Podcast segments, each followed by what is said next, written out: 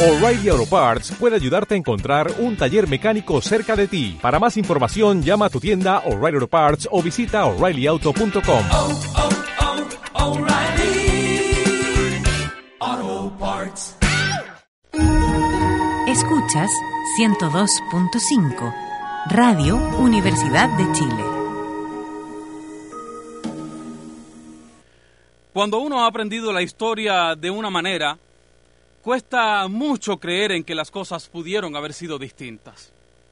Cuando con los años, y de eso en Chile se sabe mucho, uno comienza a encontrarse con libros que no conocía, con textos que sacaron de bibliotecas, con protagonistas que desaparecieron, con héroes que algunos comenzaron a cuestionar, uno empieza a preguntarse qué cosa es la historia.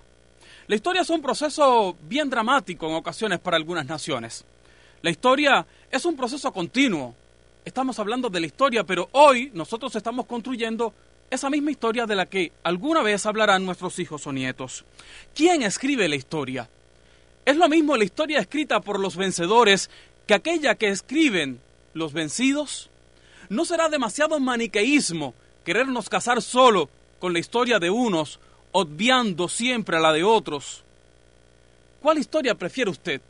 ¿La de los vencedores o la de los vencidos?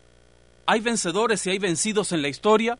¿Cuál es el papel que juega un historiador en la sociedad? Contar la historia desde su militancia, desde su punto de vista, desde su ideología, o simplemente poner los hechos y los acontecimientos en un papel, en una pantalla o en un medio para que trasciendan, para que la gente pueda leerla, entenderla y sacar sus propias conclusiones. Hay un famoso proverbio chino por ahí que dice, no le des pescado a la gente, enséñales a pescar. Yo llevándolo al tema del conocimiento, el aprendizaje y de la historia, podría decir, no le digas a la gente qué cosa creer o qué cosa pensar, enséñales a pensar. Y para uno aprender a pensar tiene que tener en la mesa todos los puntos de vista. Hoy acá, en este programa, hablaremos con un personaje y un protagonista de la historia reciente de la Revolución Cubana. Sé que a algunos no les gustará que esté en esta radio.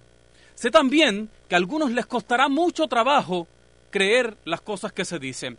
Chile y Cuba han estado emparentados por muchas cosas en estos años. Tengo muchos amigos que se sentirán dolidos al escuchar algunas preguntas que seguramente le vamos a hacer a nuestro invitado que está por acá hoy. Pero los periodistas tenemos también una responsabilidad, al igual que los historiadores, la de abrir los micrófonos para que se cuente la historia.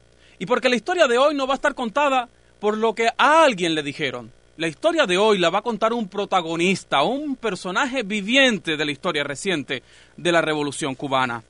A algunos les gustará que esté, a otros que no. Pero a mí la democracia me gusta hoy sí y mañana también. No hoy sí y mañana no. Más directo que nunca. Más libre que antes. Tan cierto como siempre. Regresa a la radio el periodista Álvaro Álvarez. La voz que faltaba. En un programa que faltaba.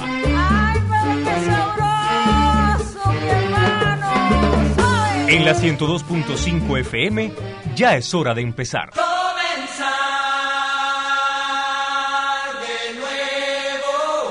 Señoras, y señores, la radio, que, piensa, presenta, Chile ajeno. Una hora donde juntamos las palabras, los acentos, las banderas los ritmos, y la verdad del mundo en Chile. Chile ajeno. Un programa de categoría mundial. Chile ajeno. Chile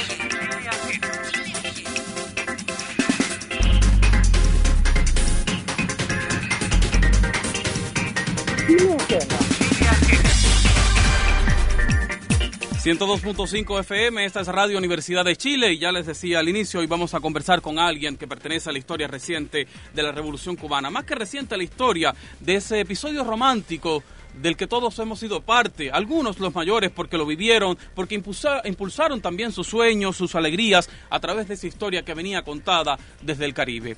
Otros porque nos las contaron y las aprendimos y porque la vivimos también.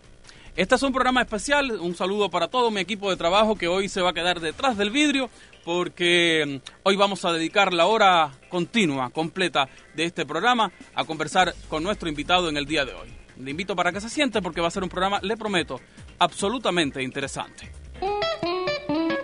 Cada lunes, entre las 20 y 21 horas, en la radio que piensa, hacemos Chile Ajeno, un programa de categoría mundial. Chile Ajeno, en la 102.5 FM. Escúchanos además con quien quieras, donde quieras y a la hora que quieras en formato podcast. Descarga nuestros programas en www.chileajeno.cl. Un saludo muy especial a todos mis amigos que están escuchando este programa, nuestros oyentes en el exterior a través de radio.uchile.cl. Recuerde que Chile Ajeno se escucha también en todo el mundo a través del diario electrónico de esta radio. Vamos a comenzar.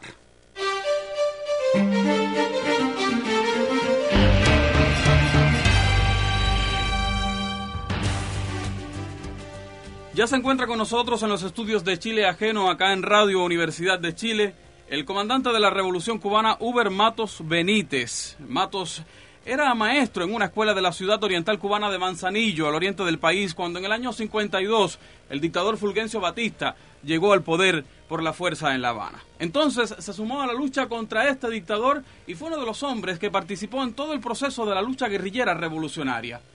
En el triunfo del 59, en enero, toma el control y la dirección del ejército en la centrooriental provincia cubana de Camagüey.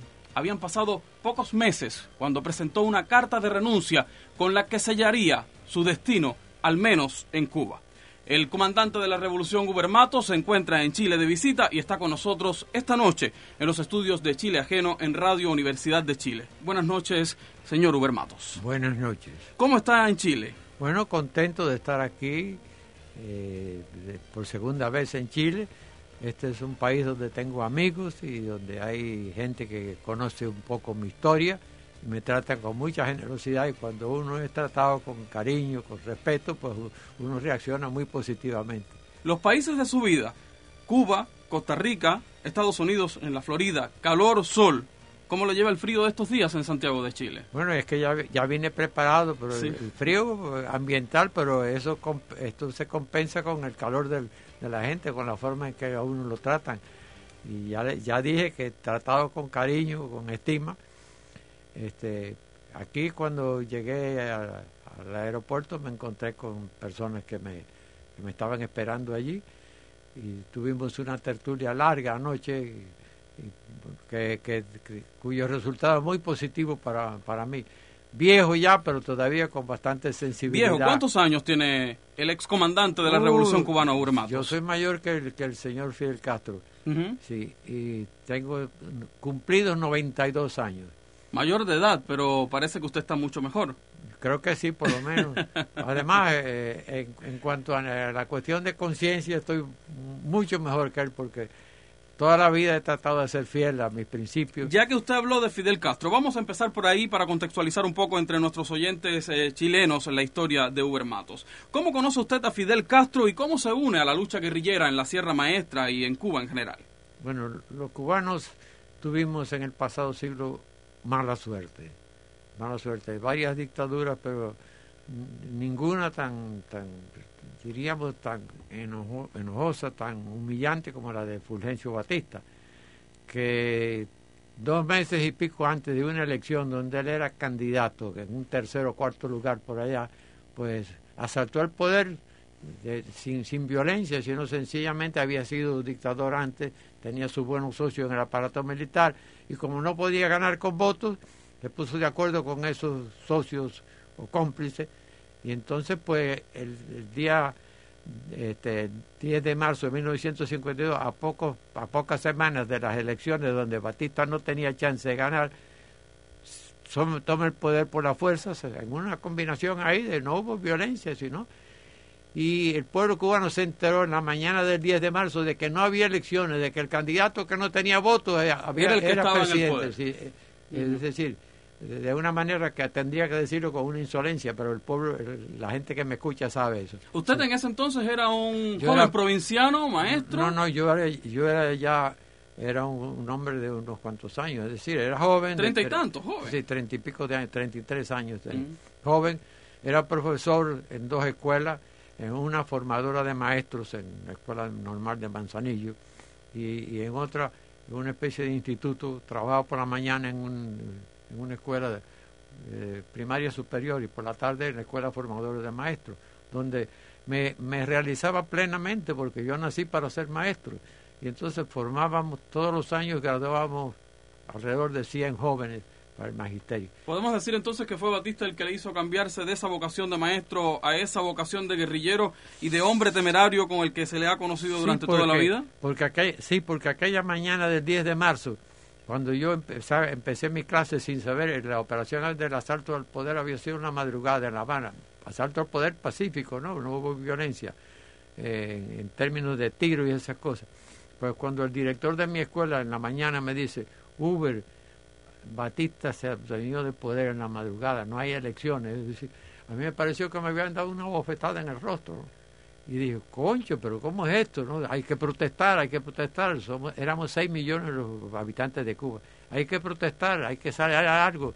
Y organicé con estudiantes y con otra gente del pueblo, obreros. Salimos en manifestaciones, dimos tres o cuatro, hicimos tres o cuatro actividades de protesta. Y dije, desde ahora, eh, esto, la cuestión principal en mi vida es, revertir esta situación de ofensa, porque esto es como algo inaceptable en todos los aspectos, desde el punto de vista cívico, desde el punto de vista humano, desde el punto de vista moral. ¿no? En ese entonces usted estaba en el oriente del país. Fidel Castro era un joven abogado que Sí, estaba en La. Habana. ¿Cómo se, Sí, cómo, cómo, Bueno, cómo se pues, relacionan? sí, ¿Cómo se pues, encuentran? Castro era un abogado recién graduado y no- personalmente nos vinimos a conocer un buen tiempo después, pero yo estaba por mi cuenta y enseguida a las dos semanas ya era un conspirador con otros dirigentes del Partido del Pueblo Cubano, que del que igual yo pertenecía. Y al cabo de un tiempo, pues entonces me vinculé eh, en una conspiración que hubo del, del propio 26 de julio, pero que todavía no tenía ese nombre, ¿no? Entonces, de- era del Partido del Pueblo Cubano, al cual yo pertenecí, y pertenecía también Fidel Castro, que lo- nos bautizaban con el nombre de ortodoxo. El Partido Ortodoxo, El claro. Ortodoxo. Bueno, pues andando el tiempo, Fidel asalta en Moncada, que todo fue un teatro, una cosa bien preparada, un, un hecho para sobresalir, para señalarse como líder del pueblo, como reivindicador del pueblo.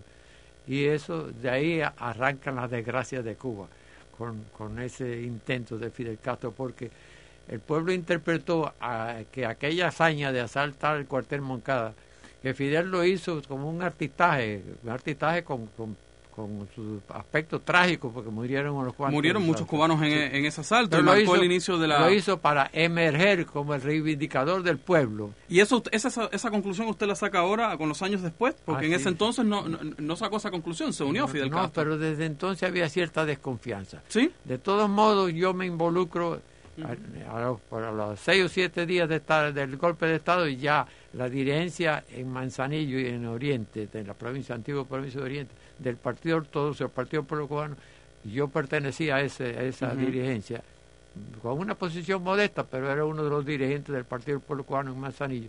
Ya empezó una conspiración. Y entonces Fidel se nos adelantó en el sentido de, de la, la hazaña esa del 26 de julio, asalto al Moncada. Y había una persona que estaba entre los dos, que era Celia Sánchez. Celia Sánchez, que después lo acompañó él toda la vida y fue su persona de...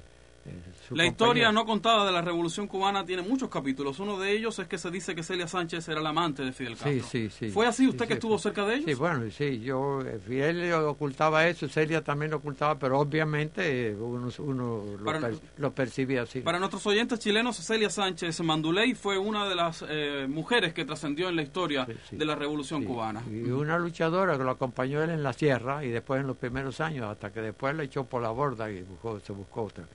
Bueno, pues a través de Celia, a través de Celia vino el, el- encuentro con Fidel. En el sentido este de que cuando, cuando está a los- en la conspiración de los pocos días, que siguieron a los pocos días del asalto a Moncada, este, ya pues Celia poco a poco me fue acercando a, a Fidel diciendo, este es el hombre que tenemos que seguir porque es el líder, etcétera. Ciertamente no le puedo echar la culpa a Seria. El pueblo cubano percibía en Fidel el, el reivindicador, el hombre capaz, este, por su audacia de, y por su talento, capaz de, de revertir el, el problema cubano. De, De hecho, usted por- también, por eso se sumó a pesar de las desconfianzas. Sí, sí, sí. Bueno, es que no había otro camino, porque no había otro camino. De- Después de ese 10 de marzo hay que pasar por alto los, las precauciones y los pretextos y esas cosas. Y Hay que unirse, hay que Había un trabajar. objetivo de, Sí, de sí, lucha común. Sí, además yo quiero señalar una cosa. La época mía, yo nací en 1918. La República se fundó en 1902 por la intervención militar americana. En mi época, desde que desde la escuela y desde mi hogar, donde mi madre fue una maestra, yo nunca fui alumno de ella, pero fue una maestra en toda la extensión de la palabra, inculcándome ideales, etcétera. La, la época mía, desde los niños y los jóvenes, estaban conscientes de que la República había aparecido como un regalo de los americanos y que los americanos, la intervención americana había sido una forma de mermarnos los derechos que el, que el pueblo cubano en las luchas independentistas se había ido consagrando, había ido haciendo valer. Así que uno crecía con esta idea. Un- la República está incompleta, hay que acabar de fundarla Ujú. con una verdadera soberanía. Eso conjuntamente con los ideales que, que van con eso que se llaman justicia social, es decir, preocuparse no solo por el bien personal y el bien de su familia, sino por la colectividad a la que uno pertenece, me hizo, entre otras cosas, este, eh, hacerme maestro y después tener conciencia de que lo fundamental no es la vida de uno, lo fundamental es la colectividad a la que uno pertenece, la nación a la que uno pertenece. Y, y por extensión el mundo también, interesarse no solo por su país, sino por, por, por otros países. Para, Vamos, eh, don Uber, de, a de este... que fu- de- de manera que fui un hombre de ideales desde mi juventud. Que eso me hizo ser maestro y eso me llevó también a coincidir con Fidel Castro, aunque aquello fue un- una calamidad, porque, porque Fidel ha sido lo peor de lo peor que podíamos aspirar los cubanos. Vamos a después conocer también sus opiniones acerca del Fidel de antes, al Fidel que estuvo a su lado en la lucha y el Fidel de ahora. Pero quiero volver al año 59 porque usted entra a La Habana con Fidel Castro en esa caravana histórica que muchos chilenos también conocen, con esas fotos que han pasado en la historia, aunque de algunas usted ha sido cortado, Sí. ha sido cercenado, al menos de la historia o de la narrativa oficial de la Revolución Cubana. En esa entrada eran cinco hombres principales al frente de la revolución. Usted, Fidel Castro, Raúl Castro, el argentino Ernesto Che Guevara y Camilo Cienfuegos. Sin embargo, en esa entrada triunfal a La Habana está Fidel Castro, Camilo Cienfuegos y Uber Matos. ¿Por qué está usted y no está su hermano y no está el Che Guevara? Ah, bueno, pues porque la cosa fue así. El triunfo fue el primero de enero del 59.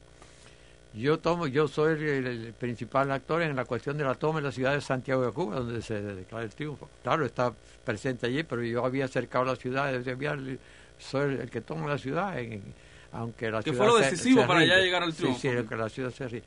Y además ya yo había emergido, y esto fue una tremenda sorpresa para mí, como un jefe este, hábil en la guerrilla, eso fue una tremenda sorpresa, porque la, la violencia... Del pizarrón al fusil. Sí, sí, sí. Este, bueno, que es un tránsito difícil de, de asimilar incluso. Pero los cubanos tenemos nuestras raíces mucho de eso, de que por ideales hay que ir a donde haya que ir. Entonces, ya yo me quedo de jefe en Santiago de Cuba. Cuando Fidel hace su recorrido hasta La Habana, que eran de ocho días para llegar a la capital y celebrar el triunfo, a los tres o cuatro días me dice, tú tienes que trasladarte después para Camagüey, tú tienes que hacer esto y hacer otro, pero ahora vamos para, y quiero que te reúnas conmigo en La Habana. Y de- en realidad fue el, el- en la víspera, o casi en la víspera, que me dice de Cienfuegos, hablando de, un, de, de una fragata que tenía una base, a la base naval, yo quiero entrar contigo en La Habana, contigo, con- entrar a La Habana contigo y con Camilo Cienfuegos. Una manera de, señalarlo como sus dos principales ayudantes. Pero era también, después me di cuenta, una forma de irlo enamorando y comprometiendo a uno en su, en su agenda personal, que él sí la tenía muy clara, porque Raúl era el comunista y él decía que no, pero, pero él, era lo que le interesaba el poder por vida. Así que entonces, estando en ya él en Cienfuegos, habla conmigo y con Raúl y me dice, trasládate, mm, pasado mañana trasládate el día 7 a Varadero, al aeropuerto Varadero, y porque yo quiero entrar a La Habana contigo y con Camilo. Eh, fe- Y usted entró el 8 de enero del y entonces 59 a La yo Habana. por ahí, entonces el 8 de enero voy acompañándolo a él. lo hace con el propósito, con toda seguridad, de comprometerme en sus planes, en sus planes futuros. Vamos a ese compromiso. De los cinco, usted estuvo junto a Camilo en la entrada triunfal y los otros no. Pero de los cinco, usted es el único que después asume un cargo en provincia. Los otros se quedan en La Habana al frente de importantes cargos. ¿Por qué Uber Matos va para Camagüey y el resto de sus cuatro compañeros, los nombres importantes junto a él, se quedan en La Habana? Bueno, este, primero, Fidel me dice, nosotros en la lucha esta insurreccional hemos tenido un baluarte, la provincia de Oriente, eran seis provincias. Sí. Hace falta, Camagüey es una provincia muy importante, hace falta una persona que haga de Camagüey una, una provincia comprometida plenamente con la revolución cubana. Los camagüeyanos decía, han sido tibios. Así Tú eres el hombre porque tú Muy eres... aristócratas históricamente, Sí, los sí, camagüeyanos. Sí, sí, sí. Tú eres el hombre para eso, porque tú eres profesor, eres esto, eres esto, otro. en fin. Fidel para halagar no tiene, no se queda nunca corto. Cuando a él le interesa comprometer a alguien, entonces pues él siempre estaba conmigo. Nosotros habíamos tenido un choque tremendo. Eso está en la historia de mi, de mi vida o en la historia de mi proceso relataba en el libro cómo llegó la noche. Fue una, una lucha de personalidades tremenda. A Fidel le gusta subordinar a la gente, insultar, ofender y eso, para que la gente baje la cabeza y después utilizarla. Y yo desde el primer momento, bueno, toda la vida he tratado de ser una persona de principio y, y una persona de principio no puede aceptar un insulto de gratis, nada de eso. Así que cuando me, la primera vez me dijo una cosa así, lo, lo rechacé categóricamente. Después intentó y, decía eso y después venía con la cuestión de tú eres un hombre que a mí me hace falta porque tú mientras hay muchos comandantes y rebeldes guajiros de estos incultos, tú eres un hombre preparado, tú eres un hombre así, azar, halagándolo para comprometerlo en su agenda. Estamos conversando con el excomandante de la Revolución, Uber Matos Benítez, un hombre que junto a Fidel Castro, Raúl Castro, Ernesto Che Guevara y Camilo Cienfuegos fueron los íconos en la construcción de la lucha guerrillera, de la lucha insurreccional que llevó al triunfo de enero del 59 en la Revolución Cubana. Ese ícono que fue también inspiración para muchas culturas, muchos países latinoamericanos, entre ellos Chile, de lo cual ojalá tengamos tiempo para conversar más adelante. Pero habían pasado solo algunos meses, octubre de 1959, cuando este hombre, que había sido calificado de temerario, de valeroso en la sierra, escribe una carta y renuncia a su cargo en la dirección del, del país. Iba a decir partido. Eso Bueno, fue eh, justo lo que le provocó. ¿Por qué Uber Matos, si habían pasado solamente tan pocos meses, 10 meses, tan rápido, no considera que fue apresurado presentar su renuncia a la dirección de la Revolución Cubana? No, es que yo había presentado mi renuncia a mediados de año. ¿Ya? ¿No era muy apresurado? No, no, no. Es que cuando uno tiene ideales, pero cuando uno además tiene, tiene una, una norma de, de ética en su vida, este, uno no puede flexibilizar con ciertas situaciones. Entonces yo me daba cuenta que se estaban haciendo, cometiendo injusticias. Como Uno por ejemplo, ¿qué injusticias? Bueno, entre otras cosas, se llevó a cabo una política de castigo eh, de- muy radical, una especie de jacobinismo, eh, fusilado por este, por lo otro, por lo otro. Es más, yo me- me- eh, le rechacé a Fidel y me estaba exigiendo en, en enero, del propio enero del 1959, apenas llegamos al poder, tres, cuatro semanas en el poder, dice, oye, en Camagüey no se está fusilando como se fusila en las demás provincias. Bueno, pero el problema es que fusilar. El problema es acumular fusilamiento. Es que, que lo nuestro es el terror. No, pero hay que castigar a los culpables. Sí, pero hay una política en general que yo con la que yo no estoy de acuerdo. Se lo discutía varias veces. Dice, no, tú siempre has sido un individuo. Además, me, me decía, tú eres un poco romántico esto. No es cuestión de romanticismo, este es realismo. Nosotros somos revolucionarios. La revolución no tiene que, que hacer méritos fusilando y llevando la- una política extrema para que el terror. Es más, hubo un día en Palacio que Raúl dice, soltó eso delante de Fidel, una reunión de, de líderes, reunión informal. Dice, para que la revolución triunfe, era como en el mes de, de junio, julio ya. Para que la revolución triunfe tiene, tenemos que, que- que matar a mucha gente, fusilar a mucha gente. Y yo enseguida brinqué, dije, eso no está en el programa de la revolución. Así que me daba cuenta de que había un interés, eh, un interés marcado en eh, poner en función, justificándola como fuera, una política de terror.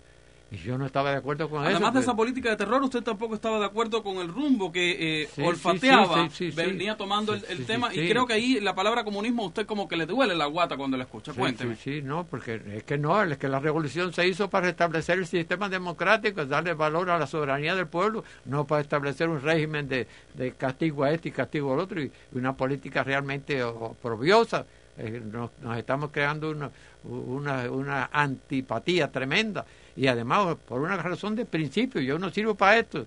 Entonces, a mediados de año le mandé mi carta a Fidel, después que Fidel había hecho una cosa insultante y, desde cualquier punto de vista degradante al presidente Urrutia, que se quería ir, que me había dicho yo soy realmente un prisionero de los Castro de esto, no me dejen renunciar, ni siquiera pedir licencia de esto. Y yo pues eh, no estaba de acuerdo con eso. En fin, estaba en desacuerdo con todo el desarrollo del proceso revolucionario tal como los Castro lo conocían, porque además Raúl en los primeros días de Oriente, apenas yo pasé de, de Oriente para Camagüey, fusiló un montón de gente, fusiló un montón de gente, entonces así, y, después en víspera también de una operación de, de- de- de República Dominicana para, para Cuba, es decir, no del Estado, sino de revolucionarios que, que fueron de República Dominicana para Cuba y que eso fracasó en las villas. También Fidel me mandó un recado a través del Estado Mayor, decían de que había que aprovechar esa coyuntura para fusilar bastante. Volví, ¿qué? Que Yo no sirvo para, para, para fusilero aquí, esto no es el programa de la revolución. Así discutimos de tú a tú. Y entonces opté por hacer una carta a Fidel en, a, mediados, a mediados año, después de lo que le hizo al presidente Urrutia, que fue Fidel renunció, hizo el artistaje de su renuncia. El pueblo entero protestó. ¿Qué es lo que pasa? Que Fidel renuncia al cargo de primer ministro. Y el- Y entonces por la noche se presenta en, en la televisión con una cara de ángel diciendo que Urrutia había estado bordeando la traición. Y yo sabía, porque Urrutia me lo había dicho, soy realmente un prisionero, un- un- un- una víctima de Fidel Castro. Eh, Cuando usted se sentó a escribir esa carta, don Uber esa primera carta es a mediados de año. y Esta es la de mediados. Y- Y Fidel definitiva me dice a los poquitos días, tú no puedes renunciar, tú estás creyendo que esto va por un rumbo y ese rumbo no es el que tú imaginas. se Y quedó además- más tranquilo. Y además yo te hago, yo te necesito, yo te necesito, yo te, te hago toda esta presión porque acuérdate lo que te he dicho varias veces, hay muchos comandantes de la revolución que lucharon con esto, pero hay pocos con preparación para cargos públicos, porque no, porque no tienen la preparación profesional que tienes tú, ni, ni, ni la- los recursos para, todo eso halago para, para irlo comprometiendo. Entonces yo le dije, yo voy a esperar un tiempito más, pero el tiempo sigue por donde va, tú no esperes que contar conmigo. Así que entonces, eh, cuando llegó el mes de octubre, eh, el 21, el 20 de octubre, cogí, le mandé mi carta, hasta aquí llegamos y entonces, incluso en la carta le decía que esperaba que algo así, que me dejara regresar a mi casa sin que sin un escándalo de que mis hijos se enteraran que su padre esto y lo otro, porque, porque esperaba lo peor, ¿no? Y no me ¿Usted estaba consciente de que esa carta podría traerle Sí, consecuencias, Sí, sí, sí, sí, yo lo hice, yo lo hice. Sí. pero nunca como lo que le pasó? No, no, porque yo, yo lo imaginaba por lo menos a Fidel un poquito hombre, un poquito valiente, y lo que hizo fue de una cobardía tremenda. Eh, armar un artistaje tremendo de que yo estoy sublevado en Camagüey. Usted fue acusado de sedición y traición Sí, a la sí, Revolución sí, Cubana y fue condenado a 20 años de cárcel en Cuba. Pasó los 20 años de cárcel en Cuba. Cuénteme, don Uber. ¿Es cierto que no hubo ninguna relación con el exterior, no hubo nada de sedición, nada de traición? ¿Cómo una simple carta provoca tal revuelo?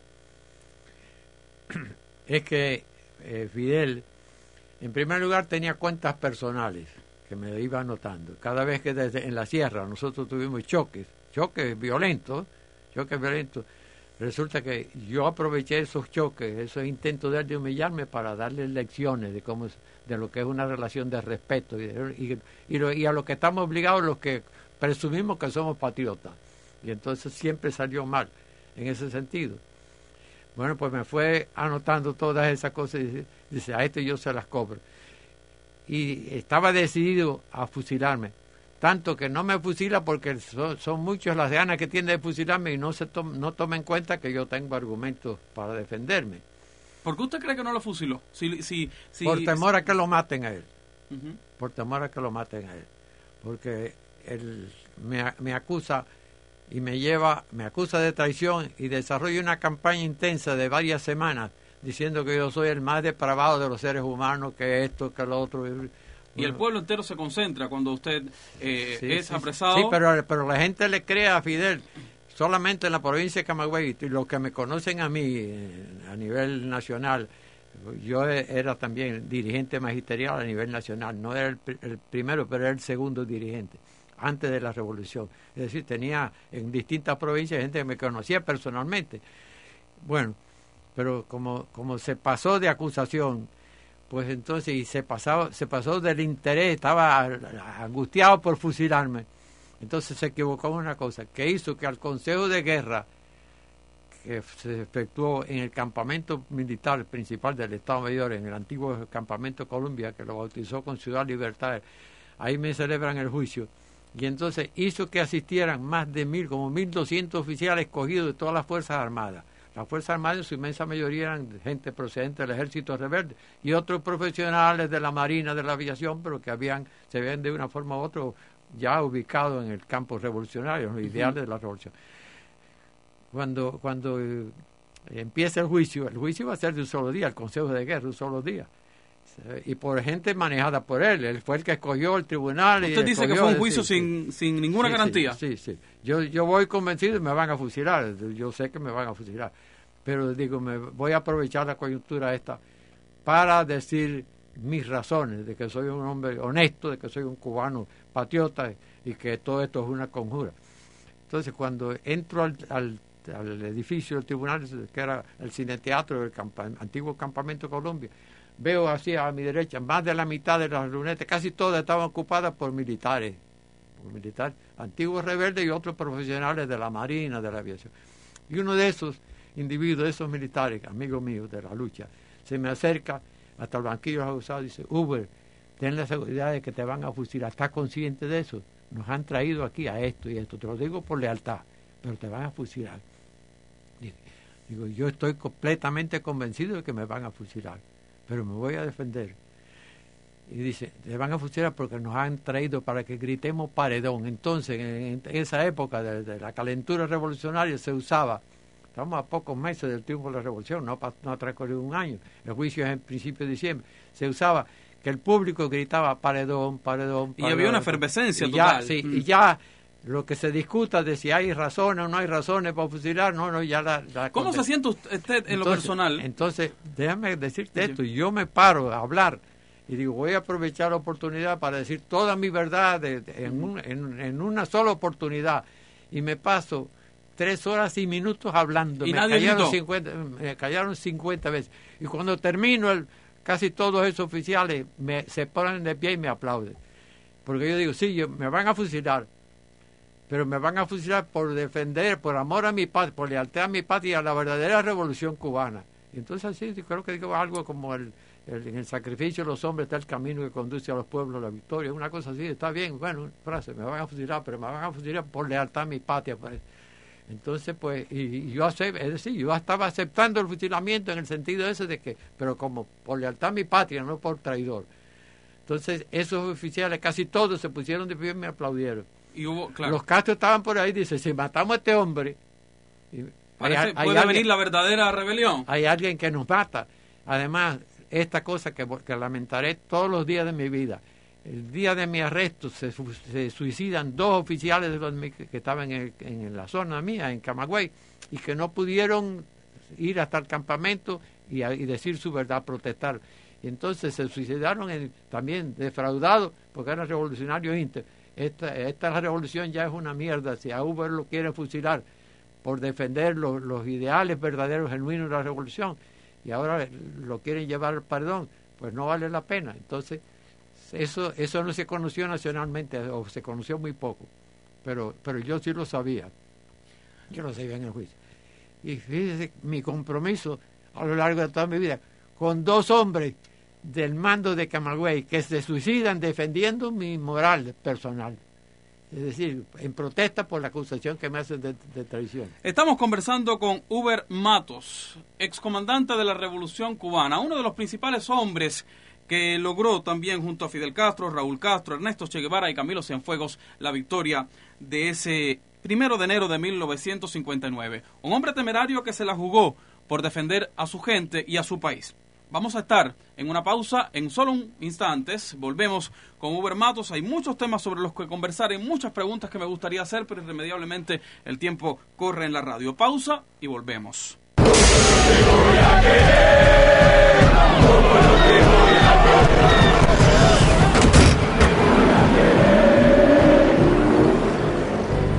Cuida lo que es tuyo. Los buses del Transantiago te llevan a los lugares que más te gustan de una forma más cómoda y segura. Infórmate en transantiago.cl o llamando gratis al 873-0073. Desde celulares y regiones llama al 600-730-0073. Transantiago, por mí, por mi ciudad. Por Puente Alto, La Reina.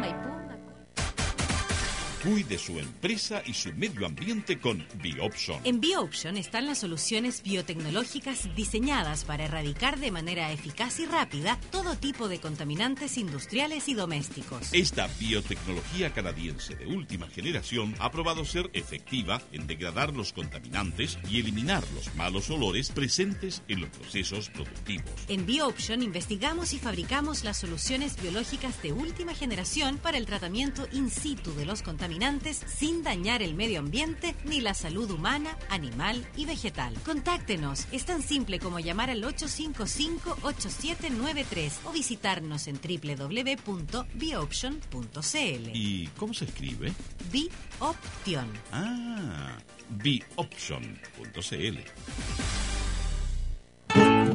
Con una lágrima en la garganta debí partir.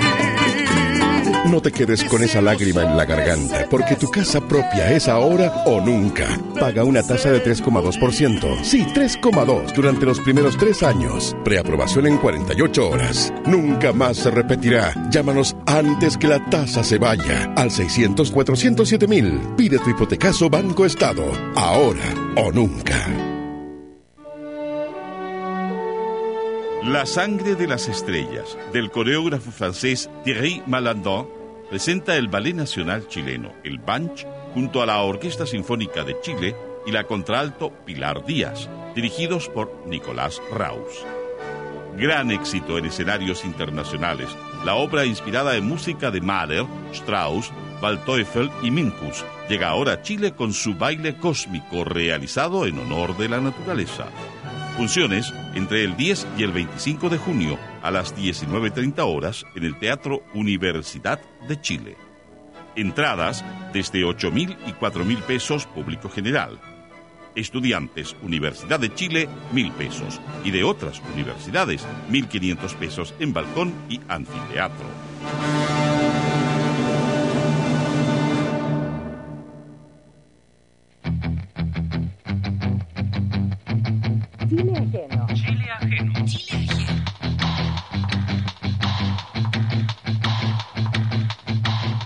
Radio Universidad de Chile, 102.5 FM, estamos presentando Chile ajeno.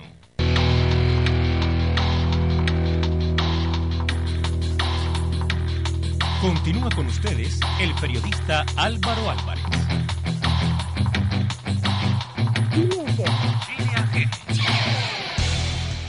Continuamos acá en Chile Ajeno, transmisión en directo desde Radio Universidad de Chile, con un visitante eh, que por estos días anda en el frío de Santiago, Uber Matos, ex comandante de la Revolución Cubana.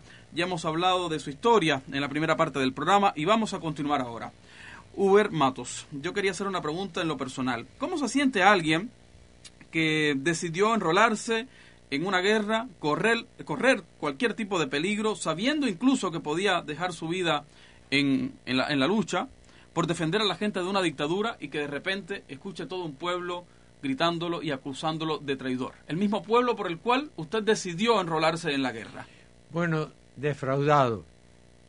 Eh, la primera cuestión es defraudado. Pero cuando uno está convencido de que tiene razones y de que hay una ética, que una moral que defender, pues entonces este, se, en la adversidad se crece propiamente. Los primeros días que yo pasé como prisionero en, la cabaña y con la carga que había de, insultos, porque me pasaron un, radiecito de, uno, otros prisioneros que estaban de la Marina me pasaron clandestinamente un, radiecito de, batería y yo lo- me lo ponía en el oído con el guardia ahí mirando en los ratos de descuido me lo ponía en el oído y lo que escuchaba es Gubermato es un traidor a nivel nacional y esta y mañana o esta tarde va a haber un acto frente a Palacio donde van a concentrarse 500 mil personas convocadas por los Castro para pedir paredón. En fin, insulto lo que oí. Decía, coño, En, Qué- en- en ese, qué, ese qué acto, terrible es esto, pero al mismo tiempo me decía, pero tú toda la vida tú has sido un hombre honesto, un hombre de principios, así que ahora te toca ser más fuerte que la adversidad. Eso, eso ayuda. ¿Cómo logró soportar 20 años en la cárcel? 20 años que no fueron fácil, porque usted ha contado en su libro y en Me- otras me entrevistas horrores, que, fueron 20 años de, de sufrimiento, estuvo 7 años incluso sin, sin correspondencia en algunos casos, muchos años incluso sin visita familiar. Eh, en esos 20 años, ¿alguna vez recibió la visita de Fidel Castro? No, ¿qué va? Fidel no se atrevía. Es más, yo lo reté en una oportunidad. ¿Mm? ¿Cómo? ¿Qué hizo? Bueno, salió una cuando ya tenía 17 años de cumplido. Me dejaron de, maltratar en los calabozos y en los lugares eso, y las celdas de castigo y las galeras de castigo. Y me situaron al mismo nivel de los demás presos en la nueva, una nueva prisión para enseñárselo al mundo que le llamaban Condinado del Este, que la están utilizando en La Habana. Me pusieron al nivel de los demás presos para preparar, ir preparando mi salida de la prisión si yo llegaba vivo a los 20 años. Entonces, bueno, pues una mañana ocurrió una cosa que en el periódico del gobierno publicaron un escrito sobre Ubermat, un escrito tremendo diciendo que toda mi historia era falsa, todo lo que se decía del pueblo, que ya en el pueblo yo iba teniendo otra imagen, porque ha resistido este hombre. Bueno, una historia eh, sucia de que Ubermato ni siquiera había sido un combatiente de calidad, todo eso. Y me di cuenta, firmaban dos personas, pero me di cuenta que era la prosa de Fidel Castro, porque yo, algunas veces Fidel, cuando en los tiempos de la, de la sierra, me decía, mira, voy a, hablar esto por Radio Rebelde, léeme eso, a ver si te parece bien. Estaba como secretario alguna cosa. Digo, esta es la redacción de Fidel. Estoy ahora presentándome a los cubanos y al mundo como un tipo que no vale la pena, que es un cualquier cosa y que no tiene esa ¿Cómo se produce ese cambio de los Eh, 20 años bueno, de cárcel a su Pues salida? déjame acabar de decirte esto, porque, porque esto es interesante. Entonces, en la prisión esa, yo estoy en la celda 1404 y vienen, eh, me dicen los presos, óyeme, por ahí hay un escrito de, de- de hoy, el periódico de hoy, porque se lo hicieron, las, repartían el periódico en la- para los presos políticos. Andan diciendo un montón de cosas tuyas, que es mentira, que tú fuiste un combatiente así. como- yo no sé por qué me ascendió enseguida a comandante, o después de un tiempo a comandante, y, me hizo el tercer hombre de la revolución. Pero bueno, digo, este es una, esto, Fidel preparando la, la, la, la- libertad mía, si es que llego vivo a los 20 años. Digo, yo me río de eso, pero bueno, se aparece allí el director de la prisión, que algunas veces decía el político, iba de celda en celda, y me y me sonsaca. Comandante, como- así, de, una forma así, otra. Eh, ¿Y usted qué, Mato? No me dice comandante, algunas veces debe se equivocar, me decía comandante. Día, ¿y usted, Mato, qué, qué dice hoy? Que lo veo ahí calladito. Y, y digo, "Mm, no, no, no tengo nada que decir. Pero después me termino a acercarme a la reja donde él está. Y digo, oye, si yo le mando un recado a su jefe superior, usted se lo ya sé que Dice, imagínese, de mi escalón al de él, ahí no sé cuánto. Y yo, ¿qué va? A menos que sea una cosa muy importante. Yo no sé si es importante, pero, pero este recado. Y, y entonces digo una cosa, una mala palabra, una mala palabra que no se puede decir aquí, pero dígale este, que ya antes de, de salir yo de, la, de Cuba o de la prisión, de cumplir mis 20 años, yo quiero que nos veamos los dos en seguridad de Estado donde él escoge, que delante de delante de, de, de todos sus guardias, todo eso, le voy a decir esto. La ofensa más grave que se, se lo dije con palabras, pero que aquí por respeto al público no lo podemos repetir. Y entonces dice, ah, no, no, pero eso no, eso se lo hago llegar en cinco minutos donde esté el, el comandante Fidel Castro sabe lo que usted le ha dicho, que usted le ofendió a su madre, que esto, esto y lo otro. Bueno, pues eso motivó a que, a que cuatro días antes de, de cumplir mi condena me dieran una paliza tremenda de seguridad del Estado. No se atrevió, porque yo los reté a que nos reuniéramos los dos en seguridad del Estado en, en Villa Marista, que delante de eso gente le iba a decir eso, pues, Para, que, para que, y allí en la seguridad del Estado fue donde le dieron la paliza. Sí, me la dieron en la prisión, me la empezaron a dar en la prisión, me la terminaron a dar en Pero ya esa paliza tenía un sabor distinto, era la última. Sí, sí, la, la, última, pero, pero, demuestra la cobardía, una vez más, la cobardía de Fidel Castro. de esos 20 años, ¿cómo se produce eh, el quiebre entre esos 20 años de cárcel y su salida al exilio? Bueno, hubo muchas, hubo muchas, muchos elementos que se interesaron por mi salud y por mi vida y por mis razones. Así es que eh, de otras nacionalidades, no solo fue entre cubanos. Amnistía Internacional es una campaña muy, muy dura, muy intensa en favor de mi libertad. Y mucha gente en el mundo fue conociendo mi caso sin ser Amnistía Internacional, amigos en, diferentes países. Cuando yo salí de la prisión, tenía amigos en el mundo entero.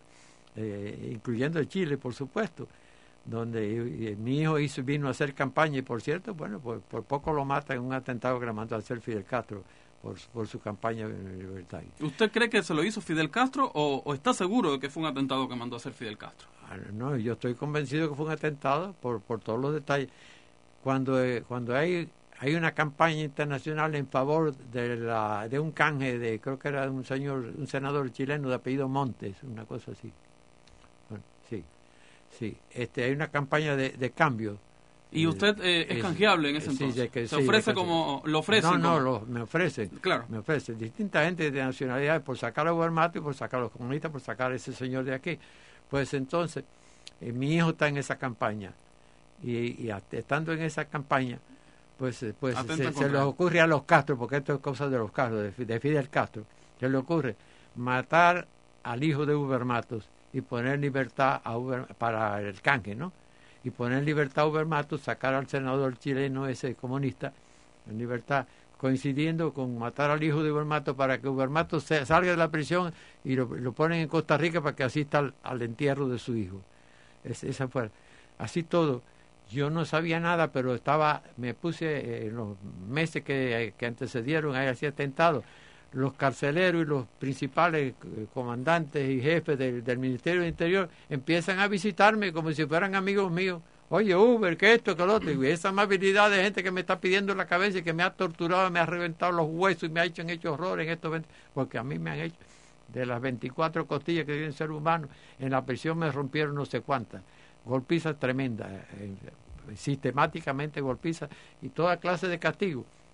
¿No tenía usted ningún estatus especial en la cárcel? No, ese estatus especial era, era del más odiado, el más odiado. Claro que nunca cuando me dieron una paliza dejé de defenderme, mientras los puños podían, aunque ah, cuando me tiraban al suelo ya eh, imposible de levantarme, pues me quedaba en el suelo, pero, pero mientras podía y cuando me dejaban el suelo los ofendía a los carceleros. Señor Ubermatos, usted dice que, que los Castros eh, planificaron este atentado contra su hijo. Fidel Castro ha sido víctima de muchos... Eh, déjeme terminar la pregunta y volvemos a ese tema. Ha sido víctima de muchos atentados. Uber Matos ha estado o ha participado en algunos de los intentos de atentados a Fidel Castro. No, no, no. Uno que estaba preso, otra que yo no soy hombre de, usar a nadie para, para, para, cosas de esas.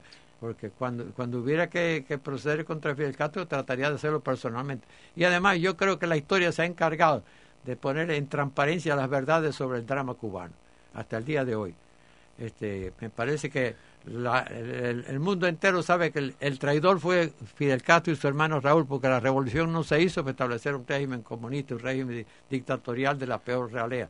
Si la revolución se hubiera hecho para eso, Fidel Castro no llega al poder. Desde La Habana, en algunas ocasiones, eh, de las pocas veces que lo han mencionado usted en la historia reciente, porque han tratado de, de obviar a, Uber Matos y su capítulo en la historia de la revolución cubana, eh, en alguna ocasión lo han acusado de ser colaborador de algunos de los nombres que Cuba tiene en su lista de terroristas, por ejemplo, Posada Corriles. ¿Qué hay de cierto en eso?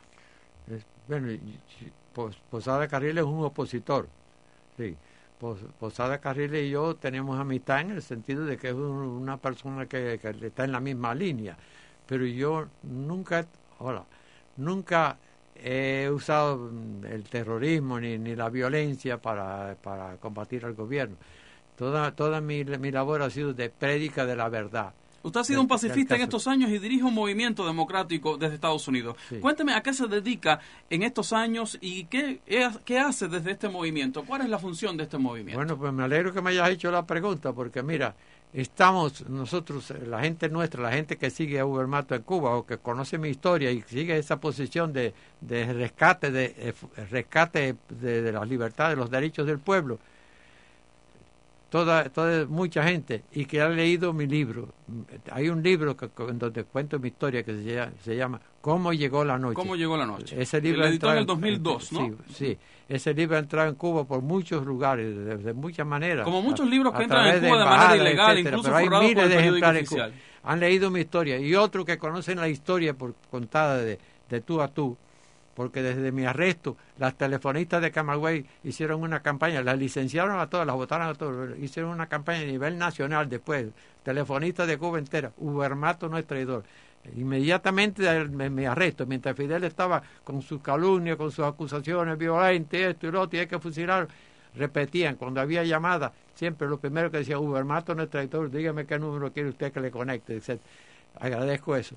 Eso, bueno, y todas las organizaciones de Camagüey, las organizaciones de estudiantes, de profesionales de esto, fueron, Fidel por la fuerza les cambió las directivas a todas, por- porque fueron muy solidarios. Así que no solo la, la marea de la acusación contra Ubermato, hubo gente también que defendió mi, mi nombre y mi, moral. Bueno, y a, y a toda esa gente le estaré muy, muy agradecido. Este, ¿Por qué no me fusilaron? Porque se pasaron, se pasaron de, de- de cuenta. Cuando llevan al juicio, ah, ya repito, cuando llevan al juicio a miles de oficiales, yo estoy en- de- delante del tribunal y digo mi verdad, y aquellos oficiales se ponen de pie para aplaudirme, para, para identificarse con mi, con mi, con mis retos, fusílenme, me van a fusilar por lealtad a mi patria, no por traición a mi patria. ¿Y, y cuánto de la, de lealtad de la patria tiene el trabajo que usted hace en este movimiento desde Estados Unidos? Sí, bueno, esa misma gente que, que estaba en Cuba entonces, maestros además, recuerde eso, yo no solamente era maestro, era profesor, era el, segundo líder a bordo en, el- la Organización Nacional del Magisterio, es decir, que, tenía mis, mis vínculos en Cuba entera, gente que sabía que había un señor con este nombre, que era una persona decente, un profesional con sus principios, con sus ideales, etcétera. Bueno, pues entonces, de todo esto, de todo esto, ha resultado en el presente que hay en Cuba un movimiento que se llama Cuba Independiente y Democrática, que es el seguimiento de una organización que fundamos nosotros en Caracas, en Venezuela, al año de mi salida. Yo salí en octubre 21 del 79 por gestiones últimas de Costa Rica, pero como consecuencia de una campaña a nivel mundial en defensa de la verdad sobre mi caso.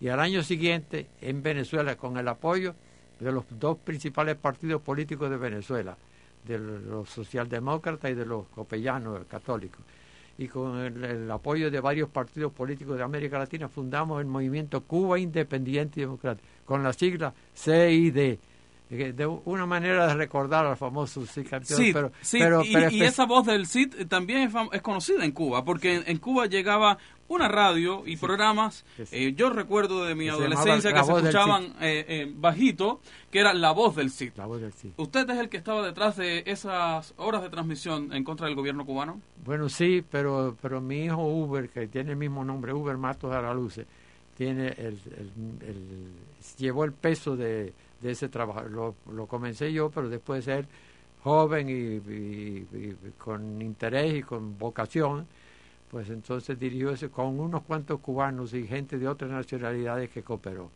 Sí. Y conte una cosa, el, el dinero para, para ese trabajo nos lo daba Venezuela, el principal dinero nos lo daba Venezuela. Por un acuerdo Ya hoy, no, ya, ya hoy no tendría ese no, dinero. no, no, no, por un acuerdo, por un acuerdo de los dos principales partidos, de Co- COPEI, que era el Partido de los Católicos, y de Acción Democrática, el Partido de los Socialdemócratas. Así que dinero para, para eh, mantener esa programación y algún dinero personal para mi campaña, porque yo visitaba este país, visitaba el otro. Sí.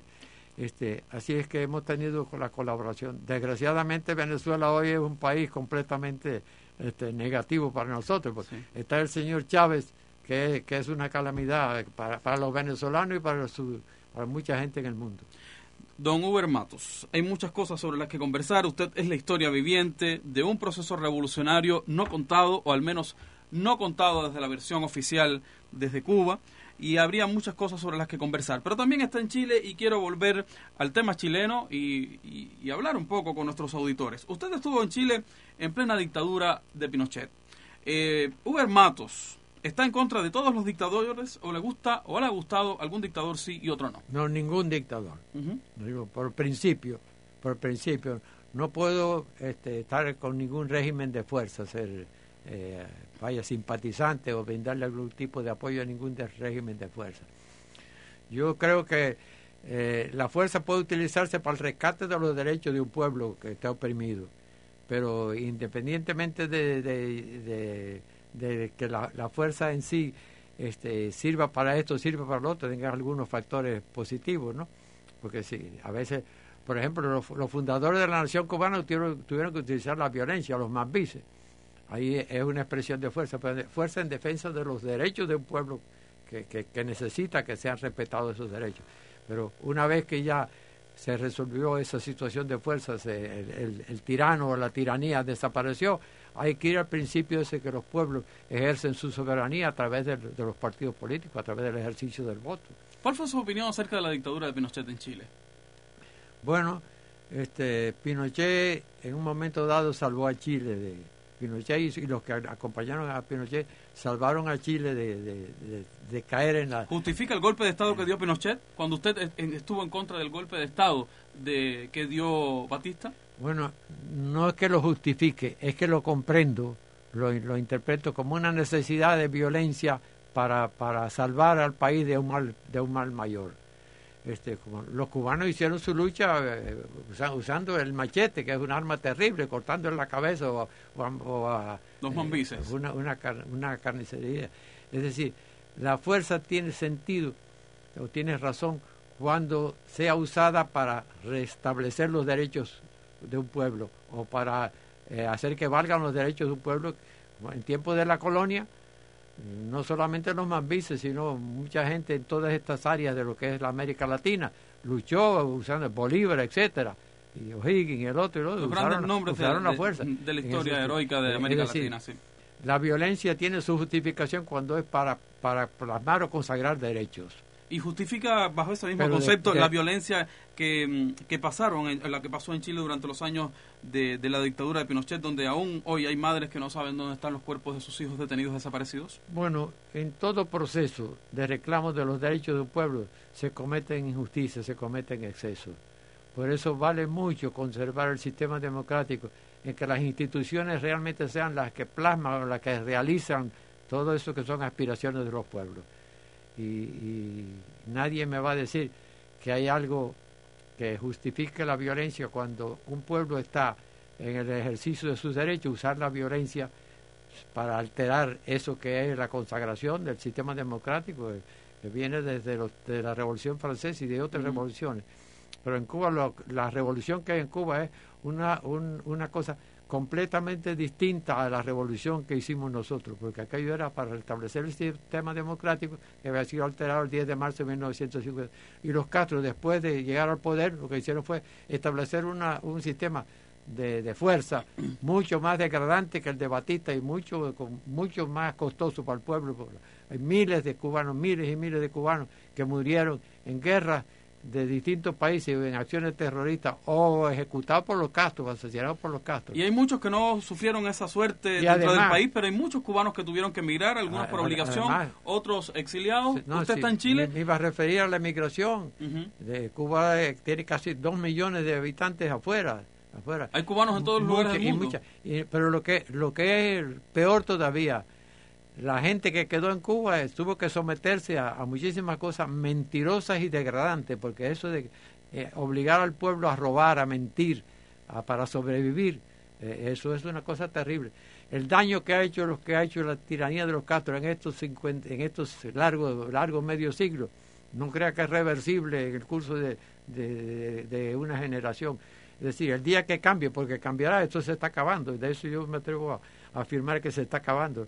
La, tiranía de los Castro es un negocio en quiebra. Pero el día que eso se acabe hay que hacer un ¿Usted cree que la revolución cubana está llegando a su ya fin? me acaba de expresar este.